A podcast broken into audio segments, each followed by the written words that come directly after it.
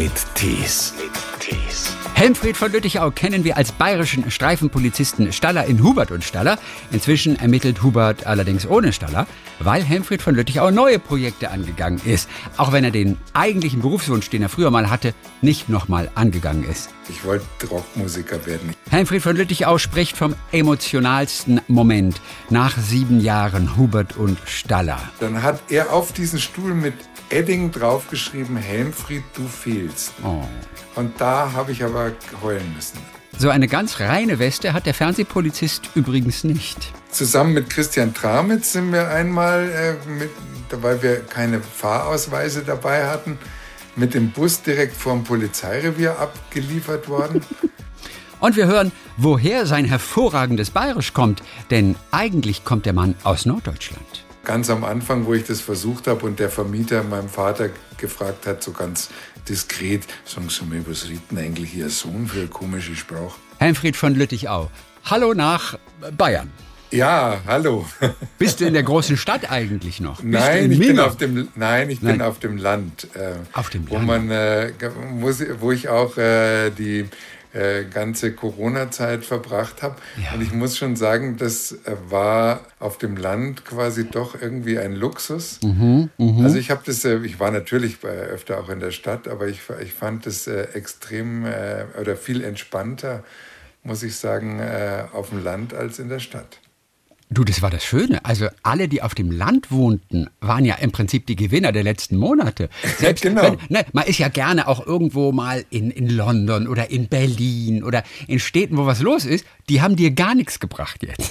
Genau, Und es war geil. nee. Und es war so toll, einfach mal irgendwo in der Provinz zu sein. Ne? Ja, total, total schön. Also, naja, klar, dann spürt man das ja auch nicht so. In der Stadt spürst du ja, wenn das Leben runtergefahren ist oder wenn alles zu hat, das kriegt ja auch was ganz Gespenstisches. Und auf dem Land ist es nicht so spürbar, im Wald schon gar nicht. Da ist eigentlich alles normal, da sind die Rehe auf Abstand und also ich, das, äh, also alles gut. Du, wir hier in Baden-Baden haben eigentlich gar nichts gemerkt. Da war gar nichts anders als sonst. Ach so, ich dachte, da wäre sonst immer die Hölle los. Ja, ist, ist auch manchmal. Ein paar, ein paar Busladungen fehlten dann schon. ja. Aber generell hast du diese Corona-Zeit wahrscheinlich gut genutzt als Kreativer, der auch an einem eigenen Bühnenprogramm bastelt, der ja auch Gedichte schreibt regelmäßig. Ja, ich, ich muss sagen, ich bin dann doch äh, ein bisschen ein Corona-Gewinner. Insofern, gut, ich habe nichts gedreht und insofern auch nichts verdient, aber ich habe an meinem Programm geschrieben und ich habe manchmal gedacht, was hätte ich denn gemacht, wenn es kein Corona gegeben hätte? Ich, also also ich hatte plötzlich Zeit. Gut, ich habe natürlich mich auch mit den Nachrichten und äh, äh, Informationen beschäftigt. Das nimmt natürlich auch Zeit in Anspruch. Aber ich hatte doch äh, tatsächlich richtig Zeit, ähm, mich äh, an mein Programm zu setzen und zu schreiben und zu filtern und zu arbeiten. Und äh, ja, das war schon extrem luxuriös auch dann. Wie schwierig ist das, wenn man jetzt ein Programm schreibt, das ja mit einem selber irgendwie auch zu tun hat? Was macht man zum Thema und was nicht? Wie leicht Ja. hast du dich getan da? Ja, nicht so. Also ich hatte eine Unmenge von, Gott sei Dank, also eine Unmenge von Material, wo ich dachte, das müsste rein und das. Und dann habe ich eine erste Fassung versucht und das war so Kraut und Rüben und so viel auf einmal. Und dann musste ich das alles immer mehr eindampfen und dann wieder drüber schlafen. Dann denkt man, ja, nee, das, ach, doch nicht interessant. Und irgendwann filtert sich das das ist schon viel, viel Arbeit und am Schluss soll es eigentlich so aussehen, als hätte ich es einfach aus der Hüfte geschossen oder so. Mit welcher Geschichte fängst du an? Äh, mit der, dass ich, ähm, naja, kompliziert, aber eigentlich äh, den falschen Beruf habe, weil ich äh, eigentlich, äh, ich wollte Rockmusiker werden. Ich weiß, dass das nicht so wahnsinnig originell ist. Das kommt, glaube ich, auf Platz drei nach Autorennfahrer und Kaminkehrer. Mm, Be Berufswunsch, Rockmusiker. Aber das wäre es eigentlich gewesen. Aber das Blöde war halt bei mir, dass ich halt äh, äh, nur Geige spielen konnte und das noch schlecht. Also, also, also ich habe eigentlich, äh, geht es äh, los ja mit ähm, einem vollkommenen Versagen. Also ich habe eigentlich fast alles in Sand gesetzt, sozusagen, ja. Wie was denn noch, außer den Wunsch Rockmusiker? Ja, das ist ja schon mal, ich meine, wenn das Und außer deine drei Ehen noch. Was hast du? Ja,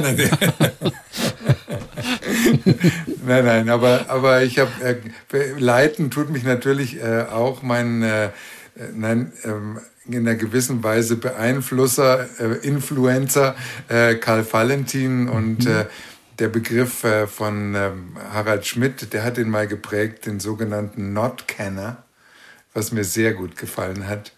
Der Not-Kenner? Also, der Not-Kenner, ja, einer, der es nicht kann.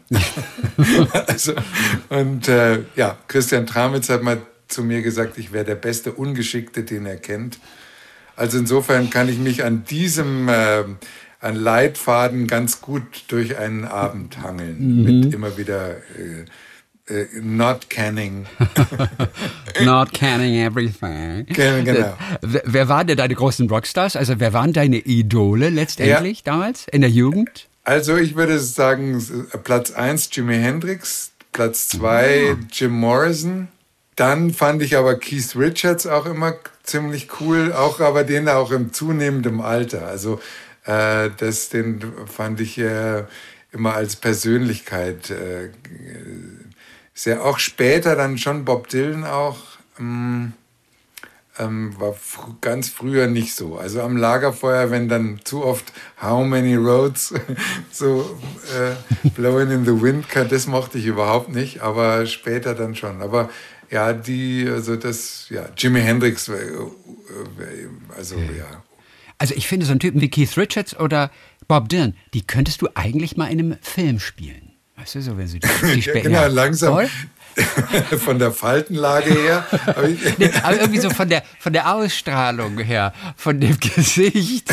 Also, also irgendwie, das wird doch zu dir passen. Das musst du nur noch ein bisschen Gitarre lernen dann wahrscheinlich. Ja, natürlich. Das, ist, das kommt ja auch vor im Programm. Äh, ich lerne sozusagen Learning by Doing, äh, dass ich mir dann den Wunsch doch erfülle, mit einer E-Gitarre und äh, mit einer akustischen Western-Gitarre auf die Bühne zu gehen und mit einem Verzerrer und allem, was da halt dazugehört. Also das ist so, sozusagen mein denn von Jimi Hendrix habe ich zum Beispiel so gar kein Gesicht irgendwie. Also er hatte schon so schwarze, lange Locken irgendwie, oder? Ja, ne, Locken lange nicht. Eigentlich lange so, ein, so einen runden Lockenfrisur. Uh. Oft ein Stirnband, fand ich total okay. Mhm, cool. Mhm. Und dann hatte der, das habe ich früher immer so, wenn man, wenn man so die, die Backen so einzieht und dann so ein ganz cooles Gesicht macht, dann dann sieht man ein bisschen aus wie Jimi Hendrix, glaube ich. man muss halt schwarz sein, also sozusagen das.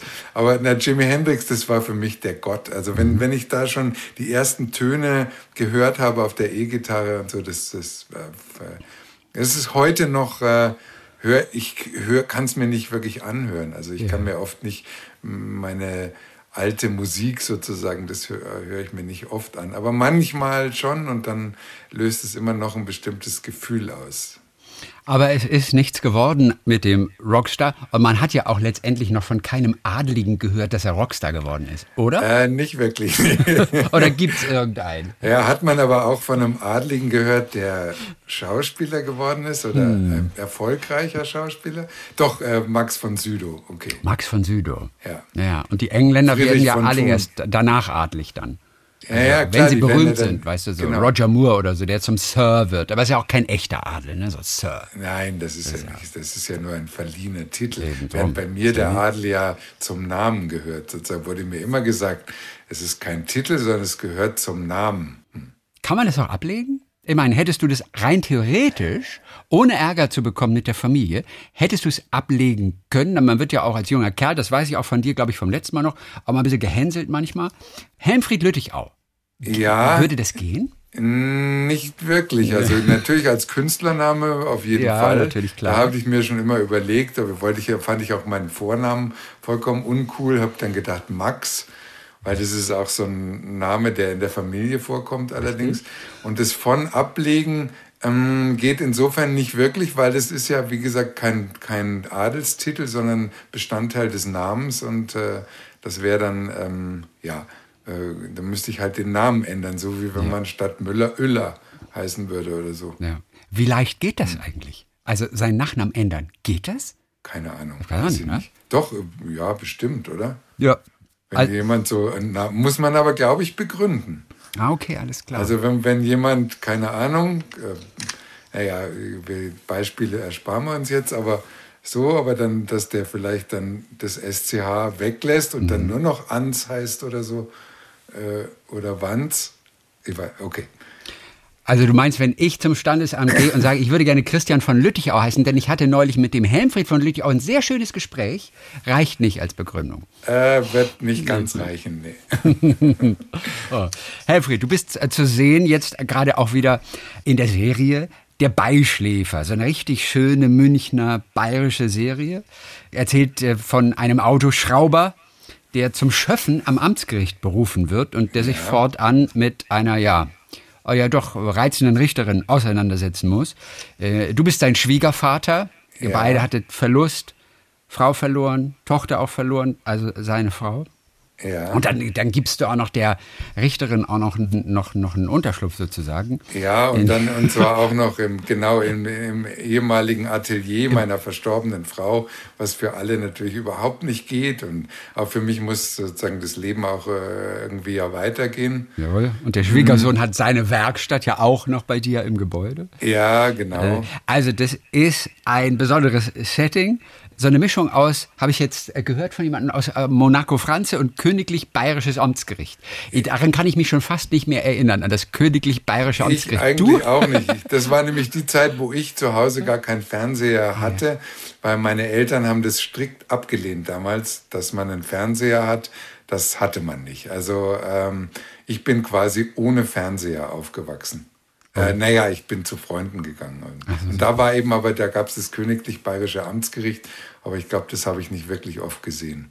Nee, was mir an der, an der, an dieser ja, Sitcom-artigen Serie sehr gut gefallen hat, war eben genau dieser, dieser melancholische Unterton. Also, dass man nicht einfach nur eine lustige Situation hat, ja, ein Autoschrauber und ein so, sondern und jemand, der Tequila brennen will, mhm. sondern dass das äh, sozusagen so einen, so einen melancholischen Unterton hat durch diesen Tod dieser, also meiner Frau, meiner Tochter, mhm. seiner äh, Ex, äh, seiner Frau, ähm, also der vom Charlie. Ja. Und das, das mochte ich sehr, dass sozusagen äh, da eine ganz andere Basis ist für aber dann wieder Komödie und Komik, die dann aber natürlich nicht so platt sein kann, äh, weil sonst würde man diesen, diesen Unterton halt verraten oder verlassen. Ja. Und das hat mir sehr gut gefallen. Du warst auf jeden Fall früh eingebunden, auch so in die Entwicklung der Serie. Du hast dann an deiner Rolle wahrscheinlich auch mitgeschrieben. Wie hast du sie dir entwickelt? Wo kamen sie her? Was hast du dir für dich auch mit ausgedacht oder zumindest ich, in den Ring geworfen? Ja, ich habe ich hab gar nicht so viel mitge... Ich war insofern beteiligt, äh, so rein informat... Also man hat mich informiert, äh, mir davon erzählt, dann habe ich das beobachtet. Das, das war aber so ein, so ein, so ein... So, das kommt eher aus einem Gefühl oder wie, wie ich das Gefühl habe, dass es für mich stimmt oder für meine Denkweise auch oder mit, zusammen mit meinen Erfahrungen oder, oder so, dass es äh, ein Stück ich wird, aber dann eben doch eine Figur. Also, weil ich mhm. rede ja dann doch nicht so bayerisch oder eigentlich gar nicht. Oder, aber, aber so ein bisschen schon. Also, das ist schon. Also, also für, für Außenstehende Nicht-Bayern klingt es schon bayerisch.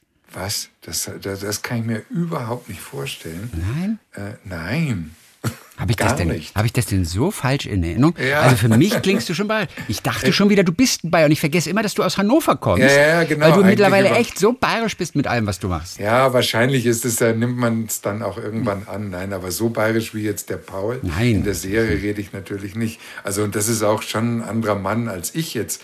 Aber trotzdem äh, ja, gibt es da vielleicht doch wieder eine charakterliche Übereinstimmung an manchen Stellen oder so.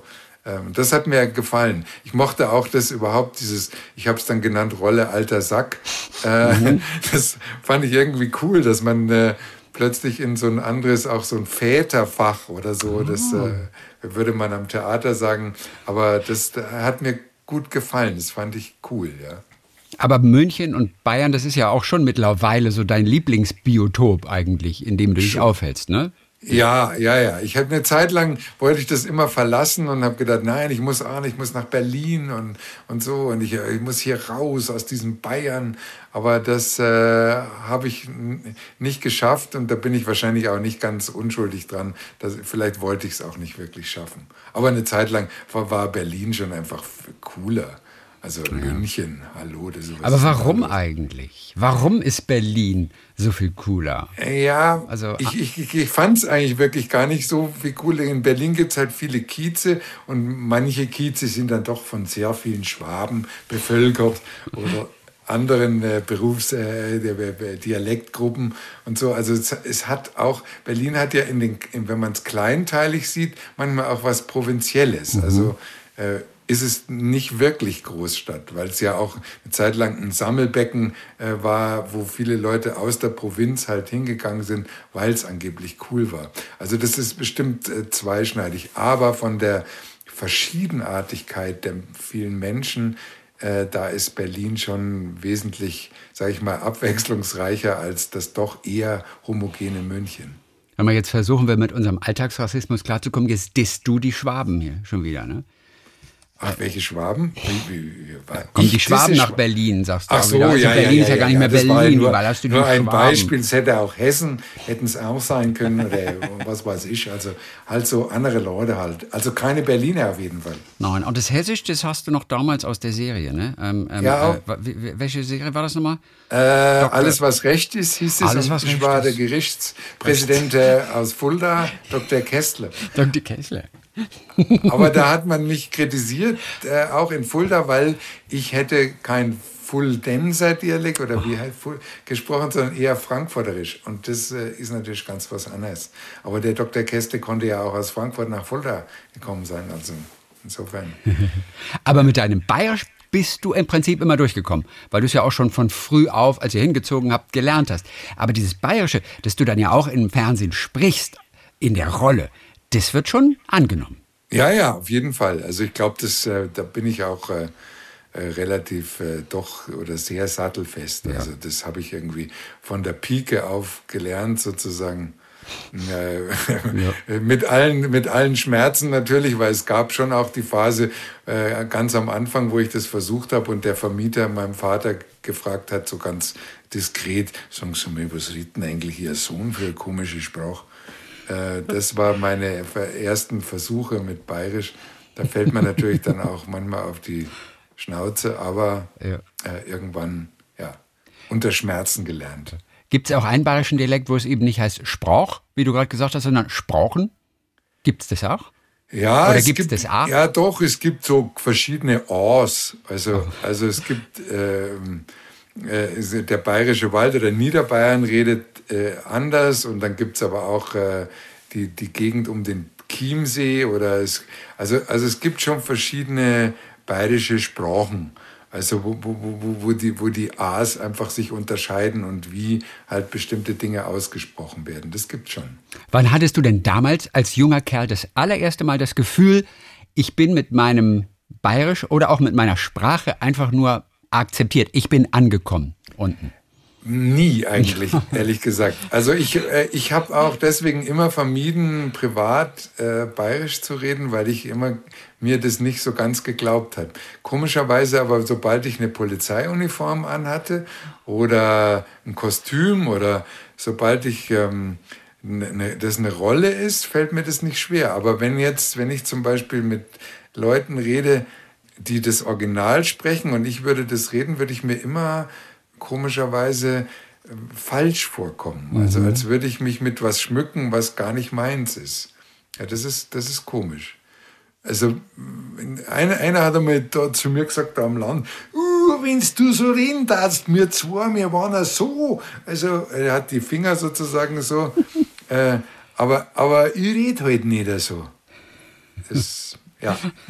Und wenn ich mich recht erinnere oder richtig erinnere, hattest du nicht sogar einen, einen Holländer, einen Niederländer irgendwie, der dir damals geholfen hat? Das stimmt, Ist, ja. Oder? Der, War das, das so? Ja, ja, der hat äh, mir das äh, übersetzt, was äh, die gesprochen haben. Yeah. Der war schon länger da und der hat das alles verstanden. Aber ich habe das ja nicht verstanden. Und ich habe immer den gefragt, was hat der jetzt gesagt? Ja, er hat gesagt, du sollst ihm am Arsch lecken. Und so. Also so hat der, ja, ja, der hat mir das, äh, das, dem war ich sehr dankbar damals. Wo ist der heute? Keine Ahnung. Ah, ich habe versucht, den, den zu googeln. Ja. Äh, aber äh, ich habe den nicht gefunden irgendwie. Entweder habe ich es falsch geschrieben, den Namen, aber irgendwie, nee. Ja. Wie hieß er denn? Sollen wir das jetzt äh, Ja, du, weiß, vielleicht meldet er sich. Ja, Frank Teutjens hieß der. Teutjens. Mhm. Eben, auch in München aufgewachsen. Ja, nein, in Gilching, also bei München. Gilching, naja, gut. Also du. Vielleicht, wer, vielleicht also wir gucken mal, wir gucken mal, was sich meldet. Wann hattest du denn mal, weil wir auch die, die wunderbare Richterin haben hier in dem Beischläfer, wann hattest du einmal unfreiwilligen Kontakt mit dem Gesetz? Hm, hm. Eigentlich, ich weiß gar nicht. Nee, ich, ich war immer sehr, sehr brav. Zusammen mit Christian Tramitz sind wir einmal, äh, mit, weil wir keine Fahrausweise dabei hatten, mit dem Bus direkt vor dem Polizeirevier abgeliefert worden. Das war sehr komisch. Ja. Das würde heute, wäre das nicht mehr denkbar, aber damals hat man uns direkt davor, vor die Polizeiwache mit dem Bus gleich gefahren. Wir wurden da rausgeholt und verhört ja. und wussten beide den Geburtstag unserer Väter nicht. Und da haben wir uns dann totgelacht, der Christian Tramitz und ich. Und dann äh, hat der Polizist ganz also, humorlos gesagt, ja, also das ist schon eher traurig, wenn man Geburtstag vom Vater nicht weiß. Also das weiß ich noch. Das haben wir dann stundenlang nachgemacht. Ach ja, und Satz. die anderen Gäste im Bus, haben die sich beschwert, dass sie den nee, Umweg gefahren der sind? Der Bus war relativ leer. Okay. Also da war, nee, das war, aber, aber es war, die fanden das ganz cool, dass die uns da direkt vor die Polizeiwache gefahren haben. Aber ansonsten, ich habe hab ich nicht wirklich, ich hm. müsste jetzt nachdenken. Nee. Braver Bürger, toll. Ja, ganz brav eigentlich. Naja. Noch nicht mal, noch nicht mal an der roten Ampel das Handy doch, vom doch, Beifahrersitz ja. genommen und aufs Handy geguckt? Und naja, erwischt worden doch, natürlich. Ja, ist nicht erwischt worden, ne? aber ich bin mal bei Rot über die Ampel gefahren in den 80er Jahren. Ja. Daraufhin hat mich ein Polizeiwagen geschnitten ich bin fast vom Rad geflogen, dann ist er ausgestiegen, der eine Polizist hat zum anderen gesagt, gib mir mal meine Mütze. hat sich die Polizeimütze aufgesetzt und hat zu mir gesagt, so war es schon hier, dass bei Brot über die Ampel kostet 50 Schmack. 50 Schmack waren das, genau mhm. damals. Habe ich gesagt, ja, aber ihr spinnt doch, ihr könnt mich doch nicht hier so, äh, wenn du hier weiter rummachst, kosten Hunderte. So, also so waren die damals drauf, die Jungs. Also das war so, da, da habe ich mich richtig geärgert über diese, also diese Nummer dass ja. die mich da wie im Krimi, da kam weit und breit niemand. Das war irgendwie eine rote Ampel, die so in der Hauptstraße reinmündete. Das war, ja, das habe ich dann zahlen müssen. Da wurde die Bußgeldverordnung etwas flexibler noch gehandhabt. Du. Ja, ja. Sag mal, was hörst du vom, vom Drehset hier von Hubert ohne Staller? Wirst du vermisst? Äh, ja, dann naja, einmal, ich weiß noch ganz am Anfang, wo die gedreht haben und dann, dann hat mir der Christian Tramitz ja. ein Der ja ein Sandkastenkumpel auch von dir tatsächlich ja. ist. Ihr kennt euch wirklich von ganz genau. Anfang an. Ja. Und da, da kriege ich ein Foto von ihm, der eigentlich selten SMS oder und da ist mein Stuhl, auf dem ich immer drauf saß bei der Leseprobe. Das war, ich habe immer gesagt, ich bin bekennender Stammplatzspießer. Mhm. Und dann hat er auf diesen Stuhl mit Edding draufgeschrieben, Helmfried, du fehlst. Oh. Und da habe ich aber heulen müssen. Also muss ich zugeben, das oh, war, also das Foto und mit seiner Schrift so wie, also das war, ja, ja, mittlerweile weiß ich nicht, ob die mich wirklich vermissen, weil ich bin ja auch eine Nervensäge am Set manchmal, wenn mir irgendwas nicht passt und dann sage ich, ja, ist das nee, wirklich so schlimm? muss man anders machen. Und so. Also du kannst schon richtig nerven am Set. Ja, ja, ich kann richtig nerven. Also. Auch bei der Beischläfer? Hast du die auch schon genervt? Mmh, es gab mal so zwei Situationen, wo ich irgendwie äh, alles nicht gut und richtig fand und dann kann ich schon auch nerven, ja. Das, also, und wie, wie war das jetzt äh, zuletzt? War? Äh, nee, also beim Beischläfer war es relativ, ja, das war zeitlich alles eng getaktet. So viel war ich auch nicht da. Hm ja, also wenn irgendeine Situation mir nicht passt und denke, aber das muss man doch anders und so, und dann kann ich dann schon auch ein bisschen ätzend sein. Ja. Also Tränen bei dem Foto kann ich nachvollziehen. Wie viele Tränen flossen denn wirklich an deinem aller, allerletzten Drehtag nach all diesen Jahren? Wie viel waren es? Acht Jahre oder? Wie viel, sieben. sieben Jahre. Genau. Sieben Jahre, sieben Staffeln. Und dieser allerletzte Drehtag, wie hast du den erlebt? Ja, das war, das war ganz, also da, ich hatte irgendwie noch eine Kuchen gekauft und die hatten irgendwie auch, da sah ich schon, da wurde so ein Sekt und Champagner und der ähm, äh, Produzent hat ein Geschenk vorbereitet und dann die letzte, meine letzte Klappe geschlagen. Mhm. Und dann äh, fing er an zu sprechen und dann äh, ging es bei mir schon schwierig und dann habe ich gesagt, ich will auch noch was sagen. Und dann habe ich angefangen zu sprechen und dann flossen die Tränen, sah ich, dass Christian sich irgendwie nach hinten wegdrehte. Ich weiß nicht warum. Also ich glaube, da war, also das, das war ganz, da habe ich, äh, glaube ich, dann doch unter Tränen gesagt, ja, manchmal es gibt Situationen im Leben, da muss man einfach weitergehen mhm. und so. Und da war, war ich, also es war alles so gerührt und äh, äh, ja, das war echt bewegend. Also das wie, wie hast du deinem Sandkastenfreund Christian Tramitz das denn überhaupt damals beigebracht, dass du jetzt einfach nochmal was Neues machen willst, mal wieder zu neuen Ufern aufbrechen, nochmal ja. neue Projekte angehen. Wie hast du dem das verklickert? Ja, ich habe, ich weiß noch genau, wo ich da gesessen habe bei dem Telefonat und wir hatten ja vorher die Frage gestellt bekommen, äh, ob wir noch eine achte Staffel drehen wollen und das wurde ja immer dann auch höflich gefragt. Und da kam plötzlich bei mir der Gedanke, so subversiv, was ist, wenn ich diese Frage mit Nein beantworte? Mhm. Und ich habe tatsächlich, bevor ich den Produzenten angerufen habe, äh, das dem Christian gesagt. Also das mhm. war schon der erste Anruf und äh, habe ihm das gesagt, dass ich einfach doch nochmal äh, einen Aufbruch wage sozusagen. Mhm, und ja. wie hat er reagiert? Also jetzt diese ersten Sekunden interessieren mich mhm. natürlich ich glaube schon, ich weiß gar nicht mehr, aber so, so, so einen kurzen Stopper gab es, glaube ich, schon. Mhm.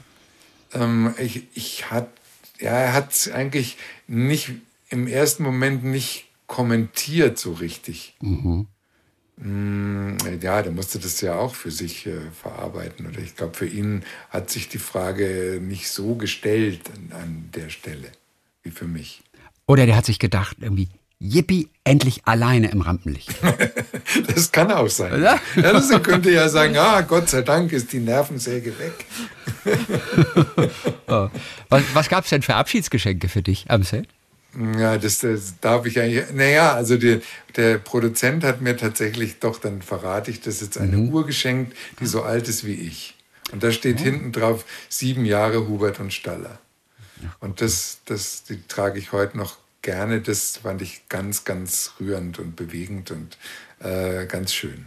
So eine Armbanduhr oder, oder, oder, Armbanduhr, oder, so eine Uhr, die man sich nee, in, in, die Tasche steckt? So eine Taschenuhr. nein, nein, nein, eine Armbanduhr. Die ja. passt ja auch zu deinem Bart, den du jetzt hast. Ja, äh, genau, so ein bisschen. Genau.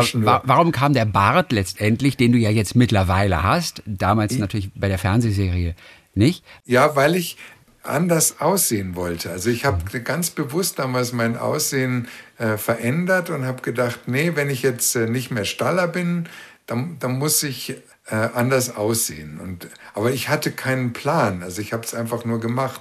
Hätte ja auch sein können, dass äh, keiner da von dem bärtigen Heini irgendwas will. Und das wusste ich ja alles nicht. Also es war schon ein Sprung ins kalte Wasser. Ich hatte tatsächlich keinen Plan B. Ich habe nur gedacht, ich gehe jetzt da raus und wollte dann eben auch anders aussehen und nicht mehr Staller sein und, mhm. Und so. Aber wie sich das entwickelt, ich wusste auch noch nicht, dass ich ein Programm äh, schreibe und dann damit auf Tournee gehe. Es gibt ja schon eine ganze Tourdaten. Ich bin auch in, in Stuttgart, wenn mhm. das alles klappt, Corona bedingt jetzt, aber äh, 2021 auch in Stuttgart, in Mannheim, also im SWR-Bereich, in Langen, Langen äh, bei Frankfurt. Mhm und so. Also den Bereich äh, habe ich auch sozusagen äh, auf meinem Tourplan. Dass du keinen Plan B hattest, wie du gerade gesagt hast, war das in der Vergangenheit auch schon öfter der Fall? Denn du kündigst ja ganz gerne immer mal, wenn es gut läuft, ne? Insofern war das ja. ja keine Überraschung, dass du irgendwann mal äh, Hubert und Staller verlässt. Wenn es gut läuft, dann neigst du doch auch dazu, einfach doch was Neues zu machen, ohne vielleicht zu wissen, wie es weitergeht. Wie war das in der Vergangenheit mit dem Plan B? Ja, tatsächlich. Das war auch oft am Theater so. Ich weiß noch einmal, da war, war ich in Mannheim am Theater. Gut, jetzt, äh, da ging es mir aber nicht schlecht oder es war jetzt nichts. Aber ich saß, kann mich noch genau an dieses Gefühl erinnern auf dem Sofa und habe gedacht, irgendwie, ja, ist ja alles gut jetzt, aber ich muss aufbrechen. Ich muss von diesem Sofa sozusagen jetzt bildlich gesprochen aufstehen und woanders hingehen. Und dann habe ich das auch gemacht. Oder ich bin, wenn ich unglücklich war am Theater, habe ich das gemacht. Und auch manchmal beim, mit zitternden äh, Knien beim Pförtner gestanden und hatte mein Kündigungsschreiben äh, abgegeben äh, und wusste nicht, was kommt. Aber mh, ja, ich habe es dann einfach gemacht und so war es ein bisschen auch bei Hubert und Staller. Da war ich immer gerade 60 geworden, habe gedacht, wann soll ich noch mal was ändern, wenn nicht jetzt? Also auf was soll ich da warten? Also ja. Ja. Bist du denn aber immer auf die Beine gefallen wieder sofort? Oder mhm. gab es dann auch wirklich dieses Jahr, wo du durchgehangen hast und dann wirklich nicht wusstest, wie es weitergeht? Ja, das gab es schon. Gab's also das, und ich muss auch sagen, auch bei Hubert und Staller, so einfach war das nicht. Ich habe es nie bereut. Also ich habe mhm. nie gedacht, hätte ich es nur nicht gemacht. Aber ich habe manchmal gedacht, puh, ist doch ganz schön schwer. Also weil plötzlich als Hauptdarsteller diese Daueraufmerksamkeit und die Wichtigkeit, die man da hat, wenn man so, ich habe das immer genannt, Komfortzone Hauptdarsteller, mhm. wenn man die verlässt, dann, dann ist man auch, wenn dann mal äh, ein Monat keiner anruft oder zwei Monate, das war nämlich dann auch so, da wusste ich auch nicht, kommt da jetzt noch was? Da denkt man ja plötzlich, vielleicht ist jetzt zu Ende das erinnert einen auch an frühere Zeiten, wo das für mich dann auch so war. Da hatte ich dann manchmal auch kein Engagement nach meiner Kündigung gleich im Anschluss oder so. Mhm. Da musste ich auch warten und, und, und, und da wird man dann auch, wurde ich auch bei Hubert und Staller wieder zurückgeworfen in so einen Zustand. Das kam dann wie so plötzlich ein alter Schmerz oder eine alte Angst, äh, von der ich vielleicht manchmal gedacht habe, die hätte ich überwunden. Aber das hatte ich gar nicht. Und wie unruhig hatte ich das dann tatsächlich gemacht?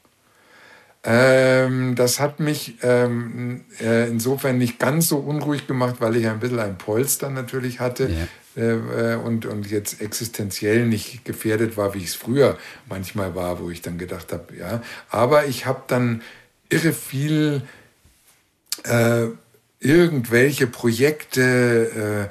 Äh, ähm, ich habe äh, einen Robert Gernhardt Abend gemacht, ein Karl-Valentin-Programm zusammen mit dem Kabarettisten Andreas Rebers, den ich dann gefragt habe, ob der mitmacht. Äh, meine Kollegin Barbara de Coy, ein Musiker.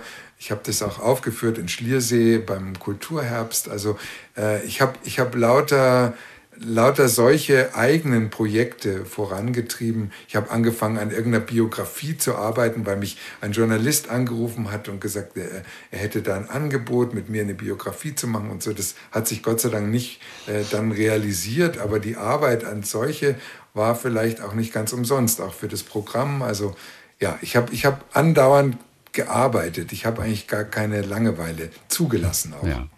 Und wenn Leerlauf war, dann wahrscheinlich darüber geschrieben. Oder zumindest genau. Gedichte. Ja, also, was, genau. was, machen die Gedichte?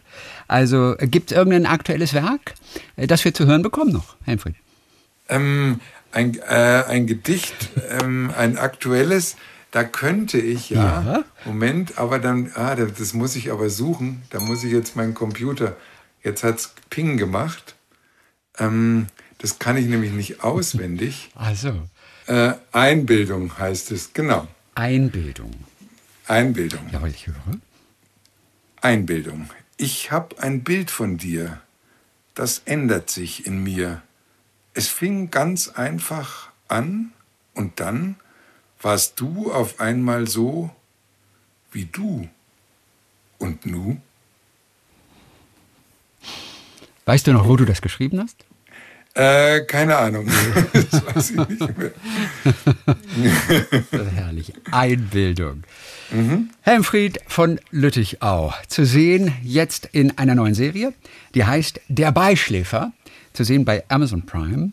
Das ist ja auch ein toller Name, ne? Der Beischläfer, da weiß erstmal gar keiner, was ist das, aber ja. ist tatsächlich ein Ausdruck für einen Schöffen. Stimmt das so oder habt ihr euch das ausgedacht für die Nein, nein, nein, das stimmt, äh, glaube ich wirklich. Also der, stimmt, natürlich denkt man erstmal, ja, das stimmt, glaube ich wirklich. genau, so muss man ja im Moment genau. nein, das äh, stimmt offensichtlich und äh, dass, die, dass die Schöffen eben so genannt werden, weil die eben äh, normalerweise sind es ja Beisitzer. Ja. ja. Und aber die wohl offensichtlich öfter auch mal ähm, schlafen. Mhm. Und so natürlich der, die Doppeldeutigkeit des, äh, des Titels ist schon lustig. Man denkt erst natürlich, was ist denn das für ein Käse? Mhm. Unter Umständen kann man denken, aber dem ist dann eben nicht so. Umso schöner, dass man dann auch wirklich erfährt, Beischläfer ist tatsächlich auch am Gericht ein Ausdruck eben für die Schöffen, ja. die ja wirklich auch immer Stunden von Prozessen über sich ergehen lassen müssen auch. Stimmt, ähm, weil ich glaube, alle Verhandlungen sind bestimmt nicht so wahnsinnig interessant. Wie ich weiß, dass ich, dass ich als, äh, als Schüler war ich, war ich äh, öfter mal, da wurde man äh, mit, der, mit der Schulklasse in irgendwie in, in, in Gerichtsverhandlungen mhm. musste man da gehen oder durfte man gehen. Richtig? Und das fand ich wahnsinnig spannend. Also ja. ich weiß noch, irgendeine Frau hat, da wurde was verhandelt, wo einer Frau von jemand die Handtasche gestohlen wurde im Lokal so eine ganz merkwürdige Geschichte und was die dann erzählt hat und, und wie der sich also dann gewehrt hat, das würde nicht stimmen, weil und also ganz absurd. Also vollkommen, da denkt man manchmal, das, das kann nicht wahr sein. Aber wenn man sowas jeden Tag wahrscheinlich äh, sich anhören muss, kann ich mir schon vorstellen, dass man da auch mal beischläft. Helmfried von Lüttich-Au, dann Dankeschön für heute und äh, viele Grüße nach Bayern. Okay, ja, dann, äh, dann äh, tschüss und auf Wiedersehen und äh, Servus und bye bye. Und Servus. Jo, ciao. Talk mit Tees.